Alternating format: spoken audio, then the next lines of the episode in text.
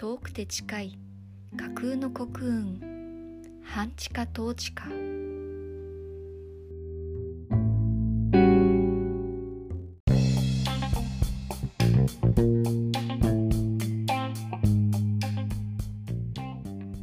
この番組は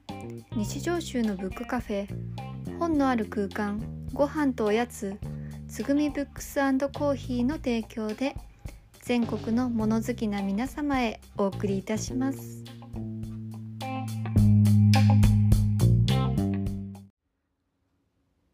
はいということで始まりました。半地下統治下第8回。毎度おなじみ大変ご無沙汰しております。つぐみブックスコーヒー田中です。まあね統一地方選の熱も冷めやらぬままというところではあるんですが本日はなんと半地下統治下初のコーナーでございます。はいということで早速コーナーの方始めていきたいと思います。どうぞ。狐と？タヌキの。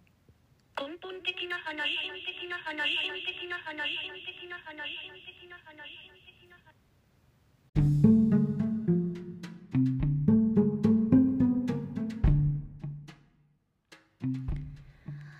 今は昔奈良県は東吉野村でルチャリブロの司書として生きるタヌキと西上州でつぐみブックスコーヒーの店主として生きる狐が出会いました。二人は人間界で化けて生きている者同士すぐに仲良くなりました。そして人間界でのおかしな出来事を話し合うようになったのです。そんな二人の気ままなおしゃべりの始まり始まり。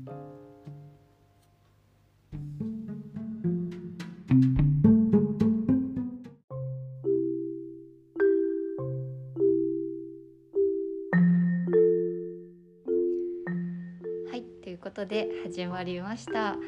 初めての根本的な話。人間界では西上州のブックカフェつぐみブックスコーヒーの店主田中こと狐です。はいえー、と人文建設図書館ルチャリブロをやっていると見せかけている タヌキこと、えー、青木です。はいよろしくお願いします。よろしくお願いします。わあちょっと動物会議になりあそうですね。なりかけて。ご挨拶はあのまあ音としては入らないですけどあのルチャリブロのカボス館長にもあのご臨席いただいて こちらに一緒にいらっしゃるので一緒に録音をしていきたいと思います。はい。よろしくおお願願いします。いやすべすすごいこう記念すべきルチャリブロ初訪問とともに根本的な話初収録ということで。ね。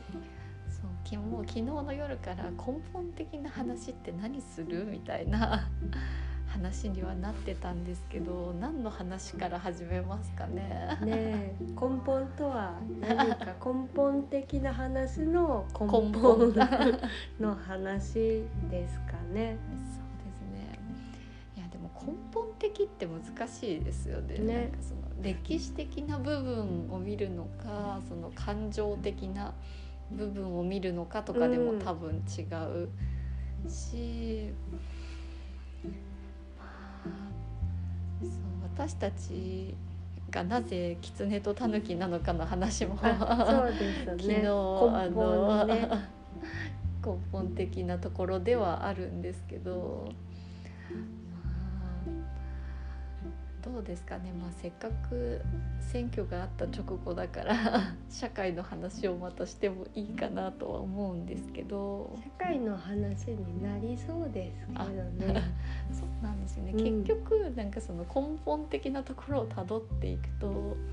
いや政治じゃんとか、うん。いや社会じゃんみたいな空気だったりとか慣習みたいな話になんか結局集約されていっちゃうかなっていうところは多分あるような気がするので、ね人間界のね。あそうですね。話。あそうですね、うん人間界の話っていうことですよね。そね。の狐と狸から見た人間界の話が根本的な話の根本ですね。ね。だからねその人間に化けてるというね感覚を あのねいついつの日からかわかんないけど 持ってる2人っていうところがなんかすごい共通してたあそうですねっていね。うところが始まりかなと思うんですけどね。人間たちはみんなそう思ってないんでしょうね。自分はもうなんか間違いなく人間であってねこの社会の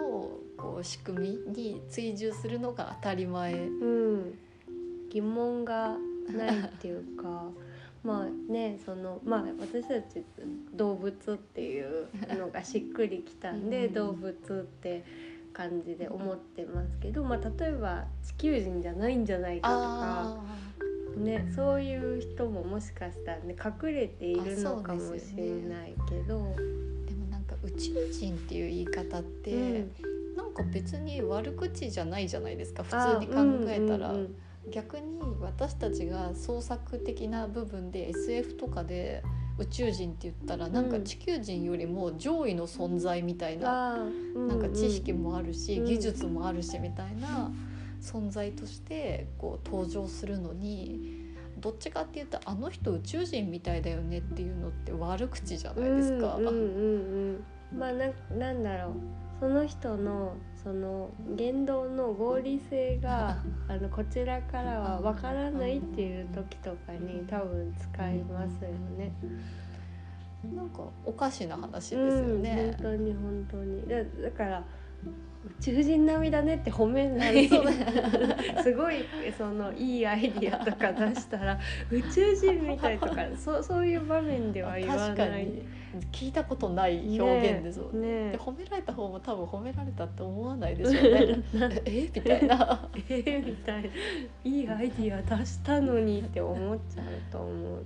どれくらいの褒められ方をしたのかもうん。本人がつかめないみたいな。本当に本当にでも SF の宇宙人たちは私たちにはとてもじゃないけど追いつかない技術力を持っているんだから、そういうことを考えて宇宙船作れる1個取ったってそうですけど、うん。だいたいこう時間も自由に行き来できたりとか、うんうんうん空間も自由に行き来できたりとか技術の点で言えばめちゃくちゃハイレベルって、うん。みんな共通認識として持ってるのに、うん。褒め言葉じゃなくて、ね。悪口になるっていう。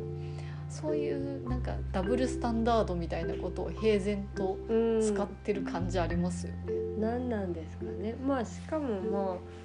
誰も宇宙人には会ったことがそうですよね。ないでしょっていうこととかも不思議な話そうですよね。ね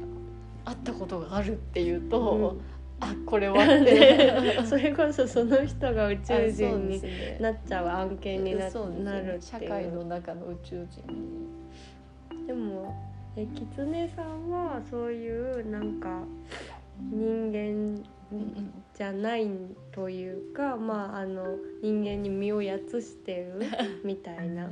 感覚っていうのはなんかもう覚えてる範囲でどれくらいからあったんですか？あやっぱり一番若かったのはそうですね中学生っていうことかな。その演劇部に入るタイミングだから、うん。高校から演劇部だったのあで。うん。で演劇部に入るって決めた時も演者じゃなくて大道具になりたくて、でなんで演者やりたくないかって言えばもうもう十分というかあ演じてすでにふもう役割やってますんでこれ以上結構でございますみたいなうん。感じで、まあでも演劇って結局は文学とか、うん。そういう創作みたいなのとかも相性がいいし普通に興味はあったからあ大丈夫ですか？あ大丈夫です。箱に置いてくれるので今ちょっと配達の方方が。が ルチャリバーを渡って来てくださいました。もうね道が悪いのに ごめんって感じなんですけど。いやーでも本当にあ宅待配ってるわ。あ 行ってきてください。大丈夫です。いや本当にもう今のこの世の中絶対流通業者さんなしには成立しないですからね。いや配達の方々は本当にありがたいとしか言えないですね。あのねもルチャリブロの暮らしを支えてくれてる方が。ういやーでもつぐみもそうです。なかなかやっぱり、自分一人で全部を買い出しに行こうって思ったら大変すぎるし、家まで届けてもらえるっていうことはもちろんだしこう成果材料みたいなのとかも、やっぱり車で動ける範囲では全部集まらないですね。うん。結局は小売りされてるのって量が少なかったりとか、うんそそうですよのね。業務用量じゃないので、うんうん。そうすると結局は割高になっちゃうから、うんうん。ねだからねみなんか2024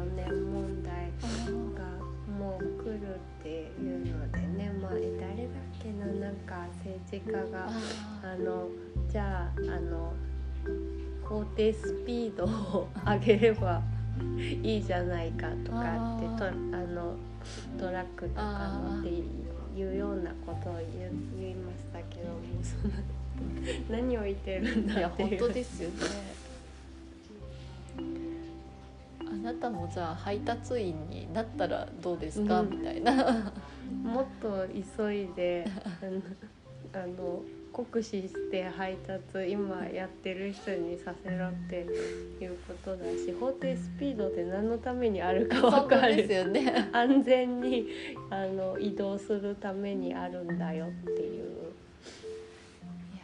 ーしかも法定スピードがあったって車って速いなって思いますもんね。ううんうんお虫さんが加わりました動物会議に昆虫まで。加わってきました。あーなんかそんな感じで、まあ、演劇部の話に戻ると、うんうん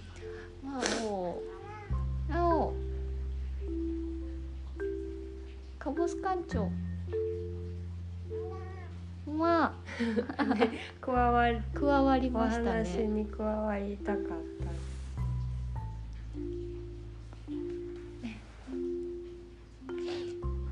館長が館長がおたぬさんの膝にお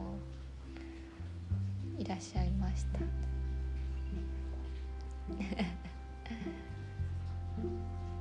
堂々たる。胸を張っている。胸を張るんですよね。いいことだなと。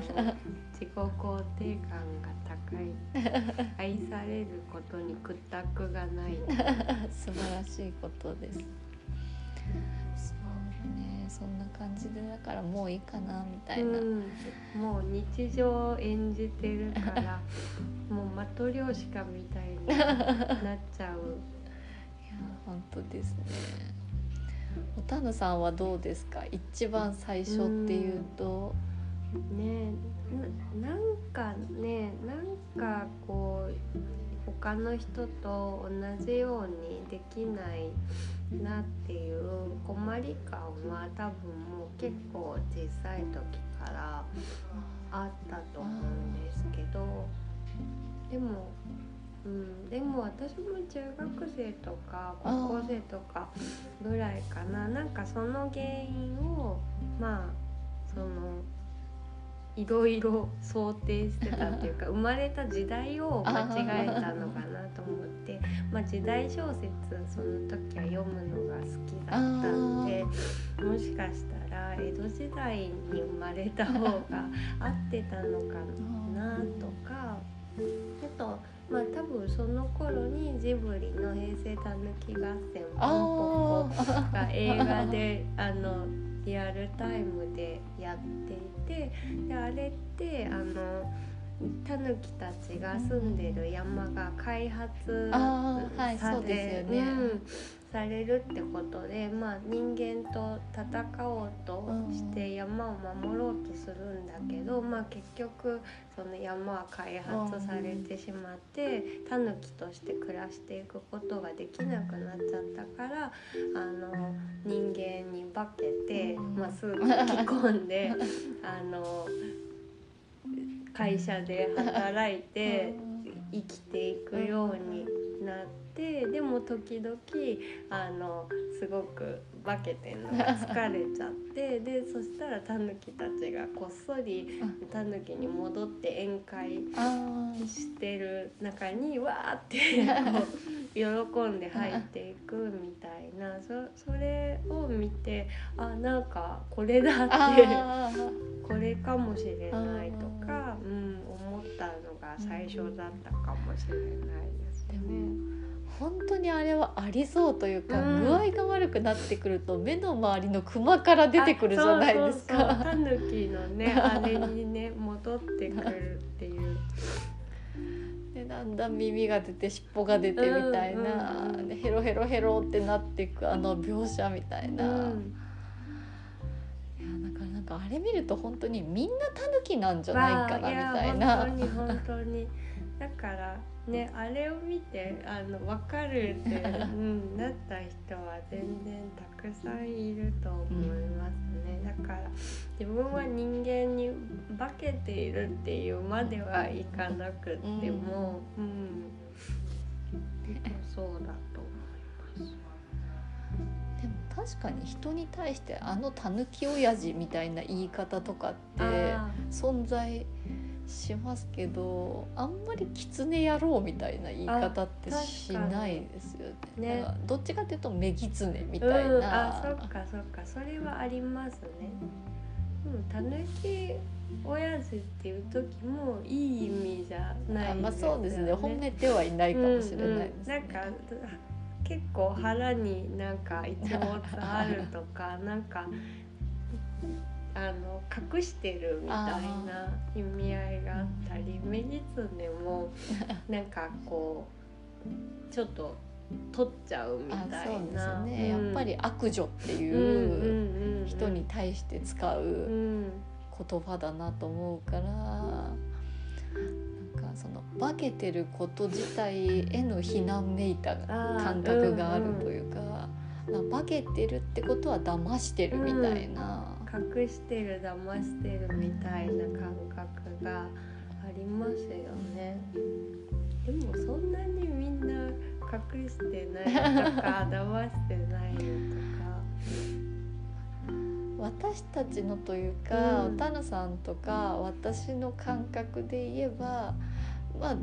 多少なり人を騙してる感覚は自分たちはちょっとあるというか。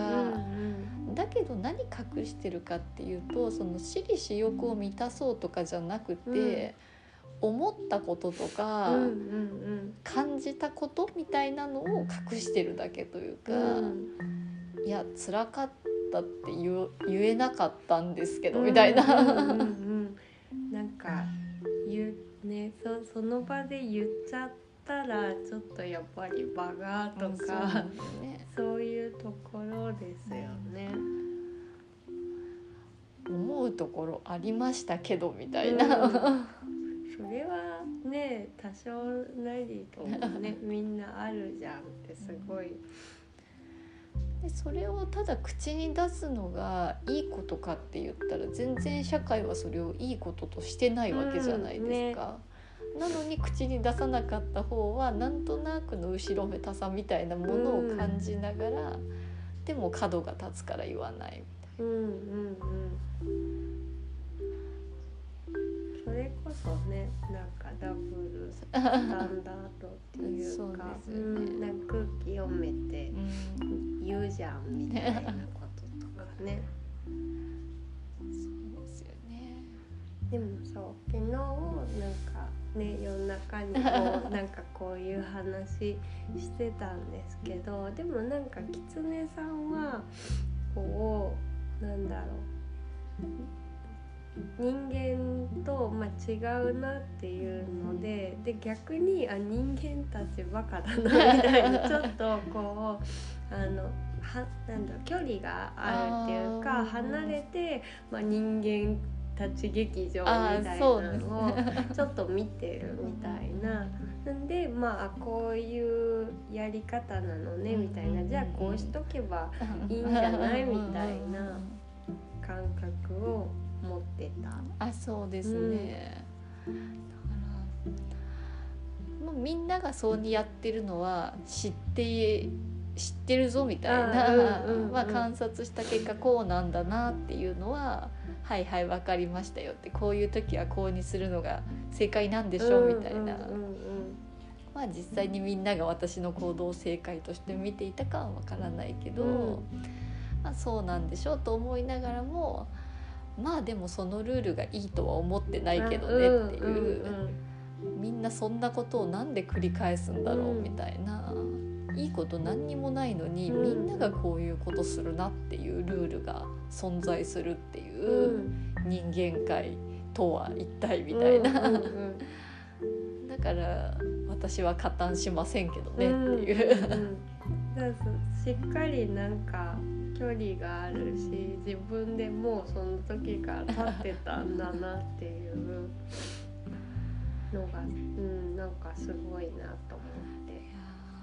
本当におたるさんはそうにこうすごいなって言ってくれますけど自分ではだからただ単に性格が悪いと思ってたし、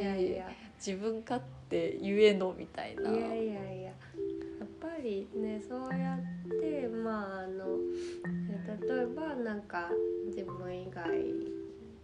と、まあ、自分の意見が違った時に、ね、人間たちと自分が違った時にでもなんか自分はなんか人間たちが間違ってると思うって思える人はなんか他の人がそういう立場にいてもあのうんあなたが正しいよって多分言ってあげられると思うからすごいそれっていいことだなって思います。それは本当にこう初めて出会った自分の そのしゅ状態の捉え方みたいな感じだったのでなんか当時の小学生だった私に「よかったね」って言ってあげたいみたいないや本当に褒めてもらっったよっていう。違ってなかったよって、うん、てあげたいですね。まあね私はなんかやっぱりまあ人間たちに囲まれて、まあ、自分が間違ってるし自分がなんか人間標準に合わせられないんだなって、まあ、思ってきたからでもそれってやっぱ裏を返すと、まあ、他に化けてる人がいて疲弊してるのにあなたがあの合わせられないんだって言っちゃうかもしれないなってことだから。なんかそうまあそう考えるとやっぱりあの人間たちが間違ってるっていう風にあの言えないとなと、うん、最近とても思います。あー。でもそれはある意味数の暴力みたいなのをなんとなく受け入れちゃってるというか、うんうん。大多数がこうなんだから少数派でうまくいかない私たちっていうのはだからあなただけが悪いじゃなくて私も悪いだから、うん。こっちはこっちで仲間だと思ってるけど私たちってできない人たちだよねあみたいな。だから自分が自分が悪いって言っちゃったら同じようにできなくて苦しんでる人のことも否定しちゃうんだなっていうことにもうちょっと自覚的に、ね、ならないといけないしなんかもっとその人間たちが間違ってるっていう時にはっきり声を上げないとダメだなっていうのは最近ほんと強く、あうーん、今人間界のあ動向とか見てて、うん、すごい思ってきまね。本当なんか台本があったんじゃないかというように選挙の話につながっていくみたいな 感じですけど数の暴力で大多数の声の大きな人たちうんの力がどんどん強くなっていって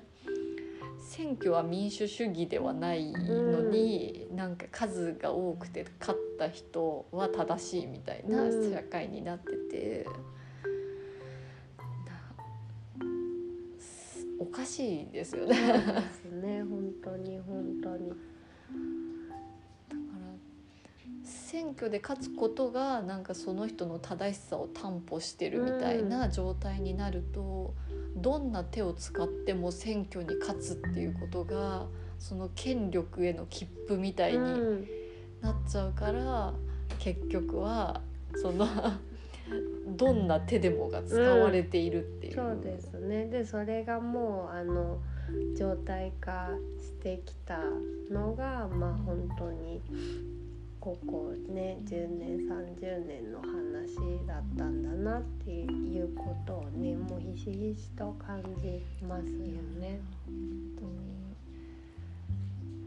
でも誰もみんな違うと思いますけどって言わないんですもんね。うん本当に本当にまあしかもねそのゆったりあの活動がね起こったりしててもそれが報じられて共有っていうのがあなんかされないっていうのもすごくあるんじゃないかなと思っていて。だから本当にうんもうね最近ちょっともうメディアにおこな おこなので。なんかね選挙統一地方選前もまあ某新聞とかの記事があのほとんど有料であ読めないんですよね。でうん伝える気さらさらないし むしろ知ってほしく詳しく知ってほしく全然ないんだろそううなっていうのがもうなんか建前もない。あそうですよね。本当に今の人たちというかまあそのメディアとかうん。政治家とかって建前もないですよね。うん。なんか隠す気がないんだみたいな。なんかむしろそういうのをこう何を言ってもあの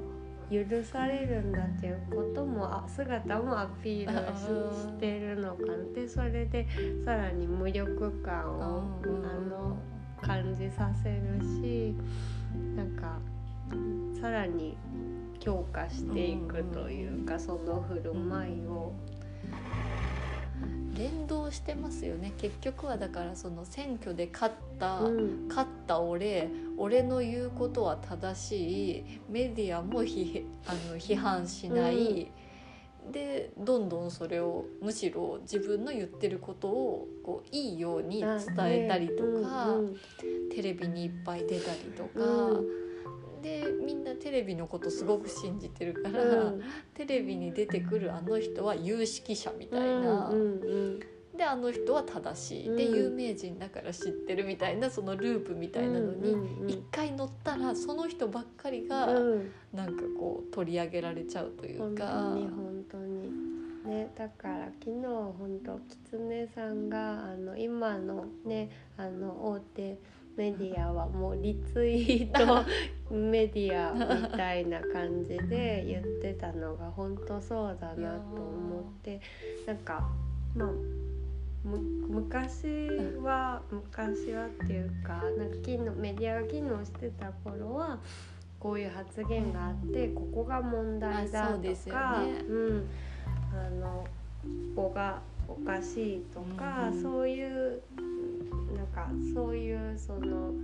批評付きで報じられてたのが、もう何々と言ったとかなんかそれだけみたいな。あそね。それだったらもう別に記事っていうかもうリツイートでよくないみたいな風に本当になってるなって思いますね。報道とかジャーナリズムっていう点で言えば今のリツイートメディアたちがやってることは話題でしかないというか、そのわこういう話題がありました。でだからどうですかっていうところまで書くのがうん。新聞社だったり、うん、そうですそね。のまあ、ライターさんたちというか、んん記者みたいな人たちの仕事だったと思うんですけど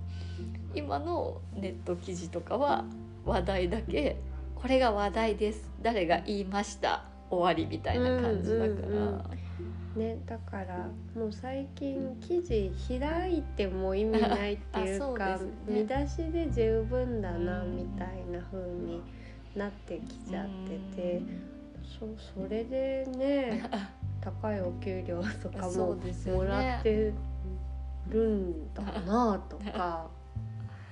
そのページを開いたことでの言えば広告収入みたいなこと、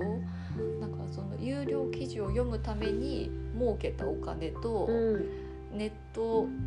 のニュースを開いた時についでに表示される広告の表示料でうん。お金が入ってくるみたいな、そっちに完全にうん。その主導権を握られているというか。本当に本当に。本文が全然もう飛ばされてるなって思うしもう見出しが週刊誌あそうがスポーツ新聞みたいになっちゃってて選挙でもまあ有名人の父当選みたいな誰々の父当選とかっていやいや候補者なんだからちゃんと名前を書きなさいよってそうですよね、だからそういうことを恥ずかしいとも思わないっていうう人間たちが言えば社会の勝ち組みたいなところん、にうん。いるっていう感じっていうんですかね。まあその勝ち組負け組っていう言葉を作った人もまあさすが人間って感じですけど、ねなん当にでもそういう位置にいる。なんかぜなんだろう本当になんだ私たちってなんかこう人間のふりしてるからこうちょっとこうためらいがいつもあるって思うんですけどためらい一切ないんだろうな。と かためらいゼロみたいな。なんか自分がもうヒューマン代表ぐらいの気持ちなのかなとかあでもそうだとすると辻褄なうことっていろいろありますよね。ってちょっと思っちゃった。そのバカデカ主語って言われるような、うんうんうんみんなそう言ってるよみたいな、普通そうでしょもそうですけど、そんなはずないでしょっていう。自分が人類代表だと思ってるから、うん。自分の考えなのにいや普通そうでしょ、うんみんなそうでしょあってあなたおかしいよみたいなことを平然と言えちゃうみたいな。うんうんうんああそうですね自分まあ別に自分の人生で自分が主役だっていう考え方は私は否定しないというか、あうんうんそれでいいと思いますけどそれと社会のルールが自分の思った通りっていうのって、まあ、いわゆるジャイアニズムっていう、あねうんうんうんまあジャイアンがそんなやつなのか私はあんまりドラえもんに詳しくないからよく知らないんですけど。まあでもお前のものは俺のもうんので,、そうすね。俺のものは俺のものっていう、まあもう本当にね今権力を持っている人たちは なんかそれを聞いてそれの何が悪いのかわからないんですけどって言いそうな。ああそうですね、うん。まあ今そなんか自分で言って思い出しましたけどあの某 A 宗太郎とかが 今ジャイアンって聞いてその顔浮かんでました。言おうかどうしようかって思ってた。な何の何の話題だったのか忘れましたけどなんかそんなのに私のお金を使ってほしくないみたいなことを、うん。その税金投入に関して言ったみたいな。私じゃおない。前のお金じゃないみたいな。ポケットマネーじゃないでしょっていうようななんか記事みたいなのを読んだ気がしてでそれがやっぱりこうふ福祉関係だったか、ああいいなんかやっぱりそういうなんて言うんだろうな、まあ、マイノリティ補助みたいな感じの人たちに対してのあれだったんじゃなかったかなと思って何を言ってるんかなと思ったんですけど、人はまあ維新のねあの人とかもそうですけど、みんななんか悪びれもなくそういうこと言うじゃないですか。本当にそう思ってるんですね。いや国民から集めたお金ですけどっていう。だから選挙の前になるとすぐ補助金を出す某自民党の皆さんは、税金自分のお金だと思ってるんでしょうね、うんきっと。だからそのねもうなんでねあの記録取んなきゃいけないんだぐらいそうでにすよね。思ってるしまあどっかの国の優がままに「いいね」で旧式の兵器とか買っちゃうし納品されてなくても何も言わないしっていう。それ普通に日常生活の買い物で言ったら詐欺。うん、通販の詐欺ってよくあるやつみたいな感じですよね。振り込んだのに送られてこないっていう。ただ大問題。ですよね。そうですよね。消費者センターに連絡しないといけないやつですけど、でもそれが報道もろくにされないで、国民たちはあんまりうん、それを問題視しないで、うんうんそうじゃなくて民間で草の根活動してるような人たちに税金の補助金が出ることの、あそあそれかな？コラボの補助金かなんかの話かもしれない。うんうん言いそうって感うん。じ言いそうって感じ あの最悪だなって。本当ですよね、あれ叩いてる人たちとかもみんなそうですけどなんか一番最初にそのコラボを炎上させた、うん。あの暇空なんとかっていう暇な人いるじゃないですか、うんうん。あの人の過去のツイートみたいなのでなんかまあ確かに女の人に生理があるのが大変でそれ男がわからないみたいなのはよく言われるからそれがハンデなのは確かに認めるけどそんなの自分だってあその暇空氏が目が悪いから眼鏡かけてるみたいなもんだと思ってるって言ったんですよ。はあ？ってなっちゃって。な何を？みたいな。どんだけねその体の仕組み的なことだけじゃなくてどんだけ社会的にも抑圧されて不利益被ってるかとかなんかもうなんだどっか突っ込んでいいか分かんない。ですね。もう話にならないなって思ったんですよね、うんそれを見て。あこの人は本当に想像力もないし、うん。思いやりもないしもうあこれは無理だなみたいな、うんうんいやそうですね。この人に理解してもらうのはもう無理だって思ったんですよね。うんうんうん、いやそその感覚は本当に。あとなんかエビデンスとかファクトとかマジでどうでもいいんだなっていうのも。だって コラボのそのねあの会計上に問題がある云々もそれは事実がないわけじゃないですかむちむしろ持ち出しぐらいの。あのことで活動してるっていうことがちゃんと判明してまあそれが記事になったりもししてるけどだから叩くなんかその違うっていう時にでもさすがに そのチェックも ねなんか言うんだったら責任があることだからの本当にそうかチェックするっていうこととかもあないんだなとか、うん、なんかそこももうなんかね 感覚が。いやーでもなんかそれが人間たちのやり方なんだなっていう感じがするというかまあその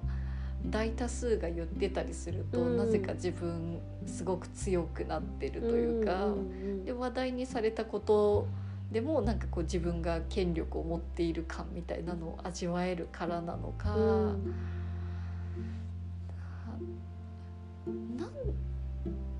あの人たちからすれば別に不利益じゃないと思うんですよね。そうそ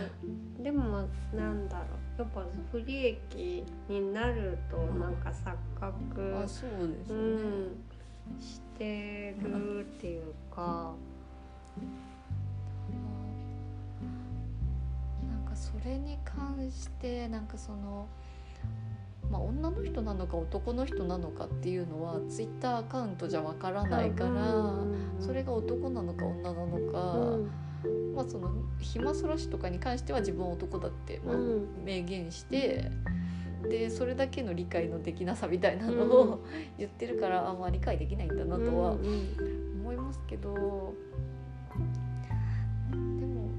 まあその点で言えば女の人だって重さとかがピンからキリまであるから、うんうん自分が軽いと思う人のことわからないとかも、うん。まあ絶対あるけどまあなんかねその内面化しちゃってて、まあ、我慢するのが当たり前でしょ、うん。みたいなことをねね。言っちゃう人とかね。だから重くても結局はうん。味方になりきらないっていうか。あそうそうそう話しようとしたんだっけな。あ女の人なのかなみたいな感じのアカウントだったんですけどなんかそのコラボの件に関して、なんか自分もなんかその記事みたいなの読んだけどやっぱりホストに狂ってるような人とかのその援助のために税金使うのってどうかと思うみたいな、うん。でもその例えば女の子たちがホストに狂っていたとして、なんでホストに狂ってるかって絶対原因があるわけじゃないですか。うんうんうん。まあ、ホストクラブっていうその仕組み自体もその寂しさうんうんうんうん。を原動力にお金を搾取するみたいな、うんまあ、もちろん需要と供給がうん。あるから成立してうるん業界なんでしょうけど、でもそもそもやっぱりねその心に穴が開いてる人をこう見つけてっていうなんかまあねそれをなんか利用してるっていう側面は大いにありますよね。結局は最後はお金につながっていくうん。業界じゃないですか。感情だったり愛情だったりみたいなのをうん。換金すうるん仕事というか、アイドルを応援するのに CD をいっぱい買わせるみたいなのも、うん。まあ同じうん。こう分類のこうやり方かなとは思いますけど本当に依存の使い方がうますぎるというか、んんうん考えた人悪魔だろって私は思うんですけど。まあだだからね依存症って自分の力でうんあのねもうあの抜けられないからちあの専門的なねね治療が必要だってけどなんかやっぱ依存症に対してもすごい認識が社社会の認識が全然足りてないというか、うん、なんかなぜ依存症になってしまうのかっていうところを考えないといけないのになんか相変わらず精神論みたいな。ね、うん、いや根性で無理ですから みたいな。バックグラウンド検討しないで、うん。この問題解決しないからってうん。うん本当に思いますよね。まあそれはね本当に最近もあこの間のうん。例の某ほその議員とかの、ん。あのそうですね。あのしままあ、襲撃事件と呼ぶのかわかんないですけど、襲撃未遂っていうのかな、ね。あれの時も話題にはなってましたけど、うんなんかめちゃくちゃかっこつけてその行動を起こした時点で過去は一個だにしないみたいな、うんうんうん。かっこいいと思ってうん。おっしゃっていらっしゃるんですかみたいな。うん。ちょっとなんかね酔ってんのかなみたいな感じもあったしでもそれこそ根本的なところから、治療しなくちゃ絶対また同じことが起こるわけじゃないですか。さっきのその依存症の問題もそうだし今回の襲撃に関してもそこまで思い詰める原因は何なのかって、うん絶対過去にあるわけじゃないですか。うんうんでそれの援助に公金投入するにしてもそれはある意味一時しのぎでしかないというか。うんうんとりあえず今の人たちは根本を直すには時間がかかりすぎるから一時的に援助しておいて、うんでその人たちを一時的に援助している間に根本治療ができれば、それが根治したら今後ここにお金かける必要なくなるわけですよね。本当になそのたんびそのたんびにお金投入するよりも絶対根本直した方がいいんだから根本を検討しなくてどうするんだってうんうんいう。そそれこそなんかねあの草をまああの釜で買って まあその時は何にもなくなるかもしれないけど根っこが残ってたら、ね。また生えてくるわけで、じゃあやっぱりちょっと根っこからいかないとっていうねこととかと本当一緒だと思うんですけどね。だから私アドラーがあんまり好きじゃないんですよね。ああなるほどね。なんか考え方としてはいい考え方だとも思うし、根本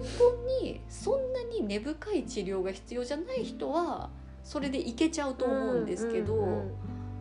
なんか過去は一切関係ないんだうんうんうん。むしろそれを利用してるのはお前の甘えであって、うん。必要なのは今後どうするかだみたいなうんうんうん。言い方って乱暴じゃない？っていう気がするんですよね。いやなんで今そうにしか考えられなくなってるかっていうと絶対過去があるからなんだよ。うんうんまもちろん過去は変えられないから、うん。あの考えたところでどうにもならないっていう考え方ももちろんあるかもしれないけど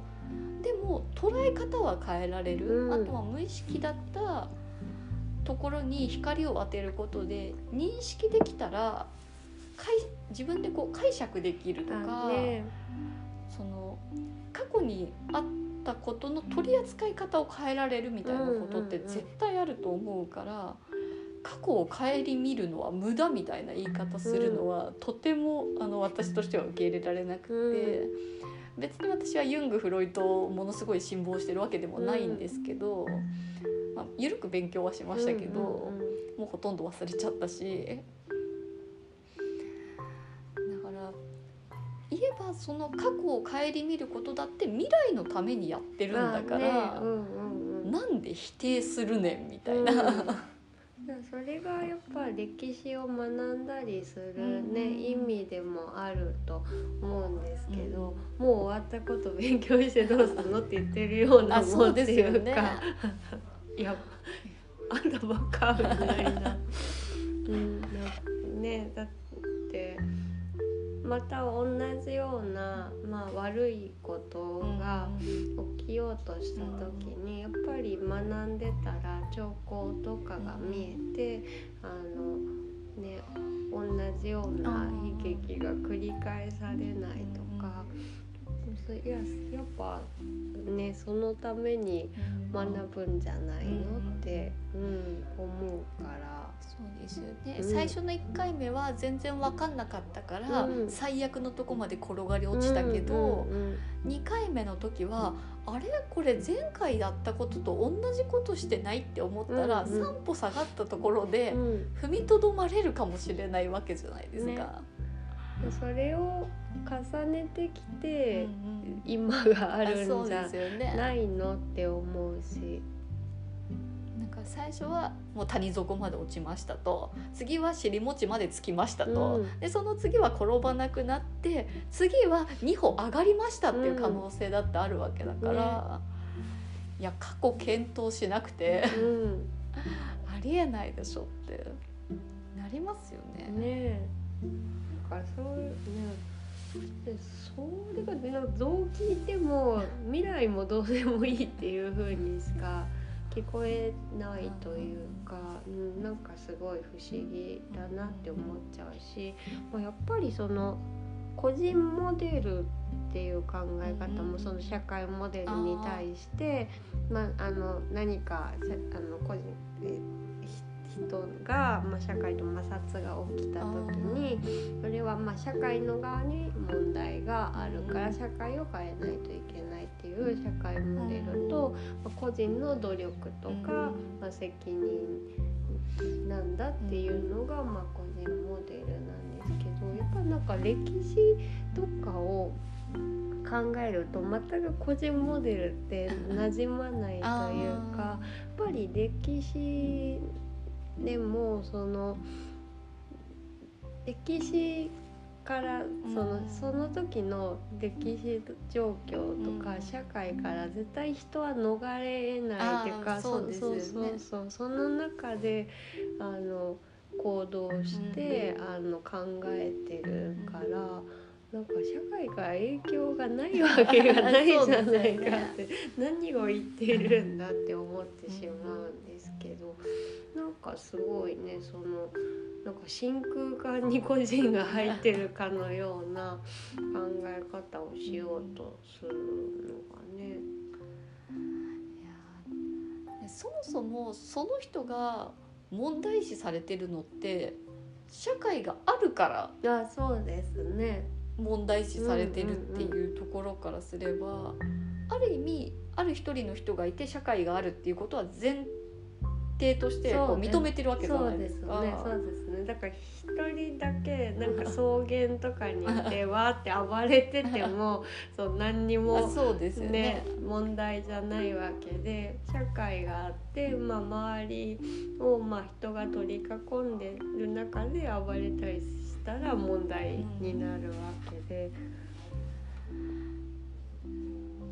でも別にこう周りに人がいてもあーなんか草原の真ん中でバタバタしてるな終わりで済めばうん。別にその人は問題視もされないわけじゃないですか。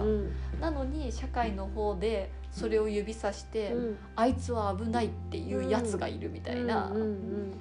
そういう人が一人旗振りをすることで、うん。うんみんなが「え怖い」って「あれが来たらどうしよう」みたいな、じゃあ早くあいつをどこかに閉じ込めた方がいいみたいな、うん不安を煽られた人たちによりそれが問題にされちゃうっていうことですもんね。ねだからよねそこで例えばあのね誰か歩いていて「えちょっとなんでバタバタしてるの？どうしたの?」って、まあ、聞いたら「蜂が」とかそうですよ「ね。怖い怖い」って言って「それは危ない危ない」って言って「こっちにおいで」とか「スプレー持ってるよ」とか。頭頭があの髪が黒いからちょっと隠そうとかが。そう言うとか、それでね解決する場合も全然あるわけだしなんかそこがねすごい分かんなくなってるというか、うん、そうですね。確かに手を貸そうっていう考え方自体がまあ言えばその水草 水臭い人がいなくうんう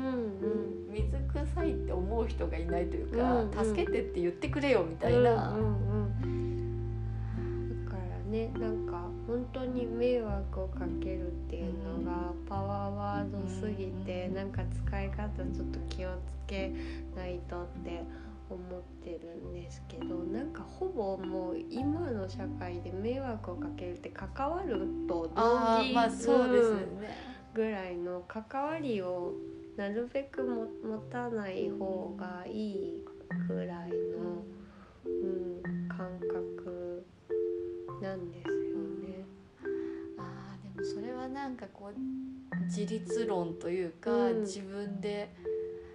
自己責任にまでそれが通じていくんでしょうけど、うん。全て自分でできるのが当然みたいなうん。方向に持っていくのって貧しいなっうん。てすごく思うというか、しかもまあ幻想です。し ね。なんかあの三尺三寸橋の話うん。って分かりますか？あの天国とか地獄とかってそのご飯を食べるのにあ長い箸。あそうですそうです、んお箸が三尺三寸のこんな長いお箸しかなくて、うん。自分の腕では食べられないっていう。うんうんうん地獄の人たちはそれを自分で食べようとするから食べられなくて落としちゃって、そのいつでもこう飢餓状態というかうんうんうん。貧しいままだけど、天国の人たちはお互いに食べさせ合ってるから、みんな幸せそうで、うんうんお腹いっぱいご飯が食べられるってそれでいいじゃないって感じですよね。うん本当に本当に。だだいたいねその生涯を通じてん誰にも迷惑かけない関わらない人って誰もいないですからね。やってもらったことで「ありがとう」って言われるっていうそのラリーが始まるっていう、うんうんなんかそれってすごい幸せなことじゃないって思うんですよね。でも迷惑をかけちゃいけない人の手を煩わせちゃいけないって思ったらそのラリーって絶対始まらないじゃないですか。だから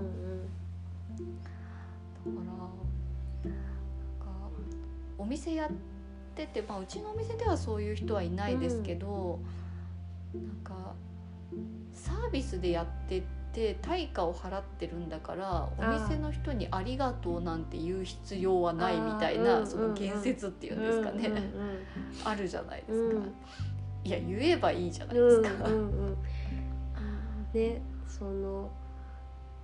なんか本来なんかそのお店とかの始まりってなんかあのまあ例えばあの自分よりあすごく美味しいご飯が作れる人がいてでわ美味しそういいなって言ってでごめんちょっと自分が作れそういうのが作れないからちょっとこれと今持ってるこのなんか石と交換してくれへんかって言って「あじゃあいいですよ」って言ってなんかねで分けてもらうっていうのがなんか一番原初なんじゃないのって思うからそれってなんか。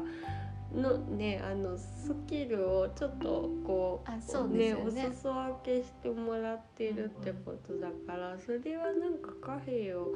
あ挟んだところでお金をまあ払っても別に自分にはそれが作れるようになるわけじゃなうん。いそうですよし、わ単純に分けてくれてることにありがとうって思うしなんかねその出て貨幣なんてフィクションだ なんだけどなとか。なんかそれが資本主義のせいのような気がするんですよね。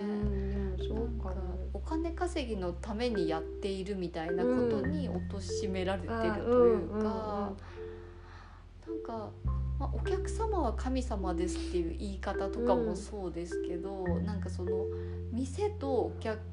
に上下関係を作ろうとするみたいな。うんうんうんでそれはお金を払う人の方がこう価値が高いみたいな言い方、でも実際に自分でお店をやってみると本当にお客様ってありがたいんですよね。だからありがたいのは本当にありがたいって、うんうんうんお客様は神様だって言いたくなるくらいありがたい気持ちはわかるが、うん。お客様は神様ではないってう。んうんいう。だからお店は「あお客さん来てくださってありがとうございます、対価払ってくださってありがとうございます」っていう気持ちで出せばいいし、お客さんは食べさせてくれてありがとうっていう気持ちで来ればいいじゃないですか。うんうんお互いそれがマッチした場合に交換すればいいよねって感じですよね。あそうですよね。うん。だからそんなのお金が間に挟まってるんだから何にもしなくていいよじゃなくて、うん。両方がありがとうって言えばいいじゃないっていう話だと思うんですよね。全然そうだと思うんでね。なんなんというかその算算数的じゃないですけど、うん。イコールのこっちとこっちにあるやつでうん。かぶってるのって消していいっていうルールあるじゃないですか、うんうんうん。ないのと同じだからっていう、あーはいはいはい。まあ数学では消せばいいですよ、うんうん。ごちゃごちゃするから、うん。でも人間界ではうん。両方に2あったってええやないかいっていう、そのむしろその2があった方がうん。なんか豊かな感じがするというか、本当に本当に。だからそのさっきの迷惑をかけてないっていう、まあ幻想というか、それもなんか全部サービスで自分が買ってるからそのやってもらってないというか、なんかあのとなんだろう。やなんかやってもらってる感覚が全然ないんだなっていう。ねだってででも今だってねあの宅配届けてくれましたけどそれだってあの人がもういなかったりいやもうあそこには行かないって言っちゃったらねあの簡単にもうあのそうですようね、ん、立たれますからなんかそこね生活するのにもめちゃくちゃ、うん。あの人にやってもらって関わって生活成り立ってるんだけどその感覚がなないだけでしょっていう。いやー現代人は本当に無理でしょうね、うん。だってアパートで一人暮らしするって言ったって、うん。そのアパートを建てた人がいて家具だったりとか家電製品を作った人たちがいて、で食事の元になる野菜だったり、まあ、それこそ菓子パン程度だって、うん。程度じゃないわけじゃないですか、うんうん働いてる人たちの手から言えば、私たちとしてはあのいい食べ物とは思わないけどだけどやっぱり働いてる人はうん。一生懸命働いてるわけだし、うんそれだってまあ迷惑っていう言い方になるかはわからないんですけど、誰かの手はかけてもらってるっていう。ねうん。うん。関わりがねあった上でそれが生まれて自分の口に入っているわけですからね。いや自分が工場行って作ってきたものですからって言ったとしたって、うん。その工場を作った人がいるわけじゃないですか。うん。ね本当に本ね、しかもその人間って結局もうすでに自然にあるものをどうにか加工して作ることしかできないわけじゃないですか。